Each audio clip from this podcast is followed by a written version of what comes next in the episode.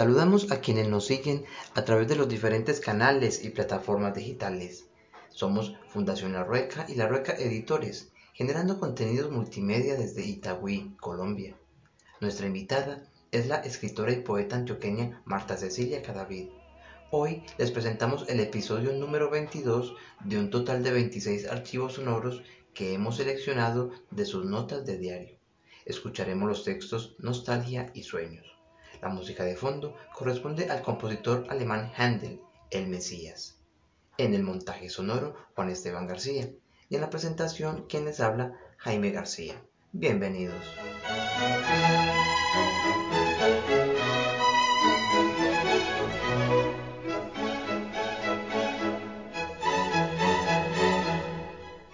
Nostalgia. Esta hermosa palabra afloró a mis labios mientras caminaba con Lizzie por la cuadra donde aún se conserva una quebrada destapada que corre en medio de los edificios donde resido. Afloró, digo, porque la unidad que está detrás de mi edificio tiene un pedacito de campo que me acoge con guayabos, naranjos, balazos y algunos pinos y una murmurante quebrada con lirios en una de sus orillas. Cada vez que paso por allí me detengo unos minutos y con nostalgia recuerdo mi pedazo de tierra en el llano de ovejas, un pequeño poblado antes de San Pedro de los Milagros. Recreo los árboles y las flores de la casa al tiempo que me alimento con el verdor presente allí.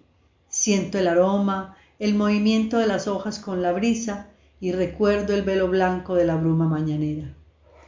Fueron los griegos quienes permitieron que esta palabra se formara. Nostos es regreso y algos dolor.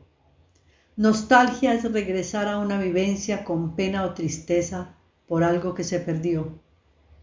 Habitar el pasado todo el tiempo no es sano, pero cuando el presente no lo supera, es inevitable recordar con nostalgia. Claro, la nostalgia se alimenta de momentos felices, ignorando los momentos de dolor, y es tal vez un recurso de la mente para protegernos, porque ¿cómo sería si recordáramos solo los momentos amargos? No podríamos seguir adelante con esa carga sobre nuestras espaldas.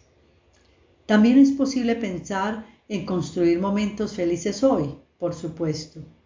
Vivir el hoy, aunque mañana sintamos nostalgia.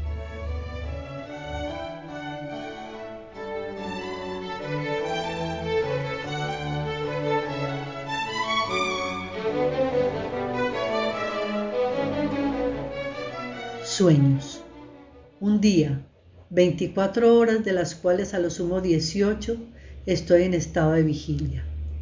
El resto experimento una forma de muerte de los sentidos externos porque es indudable que entro en otro plano de percepción del que quisiera tener más recuerdos cuando despierto. Solo muy pocas veces he logrado volver a engancharme, por así decir, con la situación o suceso que estaba soñando haciendo el ejercicio de traer a mi mente la última imagen que tuve antes de despertar y fortalecerla para continuar en el sueño. He tenido sueños extraños donde me encuentro acostada con figuras gelatinosas o conversando con personas que conozco.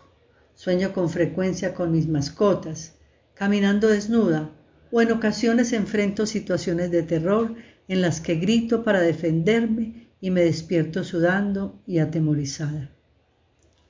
Se dice que el cuerpo necesita descansar y por eso debe dormir, aquietar sus sentidos, recuperar el desgaste del día. Tanto así que una persona no puede pasar sin dormir más de una semana, según dicen. Claro que a la palabra sueño le hemos dado también otro significado y es el de aquellos planes o metas que quisiéramos traer a la realidad. Nuestros sueños son entonces en este sentido el acicate para trabajar con ahínco y alegría en el logro de esos propósitos, para que pasen del plano de las ideas o del ensueño a la realidad concreta. Se dice también que quien no tiene sueños ya está muerto. Pienso que es porque detrás del sueño o la meta está el deseo, que es la fuerza que crea el universo. Cuando un ser empieza a desarrollarse, esa fuerza lo inunda de múltiples deseos. Desde el nacimiento los primeros deseos tienen que ver con la supervivencia y luego los inherentes al desarrollo de cada uno de los sentidos. Poco a poco, con el crecimiento del cuerpo físico y la conciencia, la vida del ser se llena de deseos que motivan su existencia hasta llegar a la senectud, en donde, siguiendo la ley de la curva de ascenso y descenso, sus deseos disminuyen. Los estímulos externos son más débiles para el anciano porque la fuerza interna del deseo se va apagando y vemos rostros con la mirada vacía, listos para soltar amarras y despegar en el barco hacia las corrientes del Hades. Pero no tiene que ser así. Nuestra conciencia debería trabajar aprovechando esa ley, alargar el ciclo, crear nuevos objetos de deseo, buscar estímulos que hagan arder la llama de la vida en su interior, tomar la fuerza que se usa en el descenso para empinarse y ascender otra vez en la rueda de la vida. Terminamos así este archivo sonoro Agradecemos a Marta Cecilia por la lectura de sus textos y renovamos la invitación para que en ocho días y cada jueves esté con nosotros y nos comparta un nuevo episodio de sus notas de diario. A ustedes, amigos, amantes de las historias y la literatura, recuerden que pueden seguir las grabaciones a través de Facebook como Marta Cecilia Cadavid Moreno. También nos encuentran en Anchor y Spotify como Notas de Diario.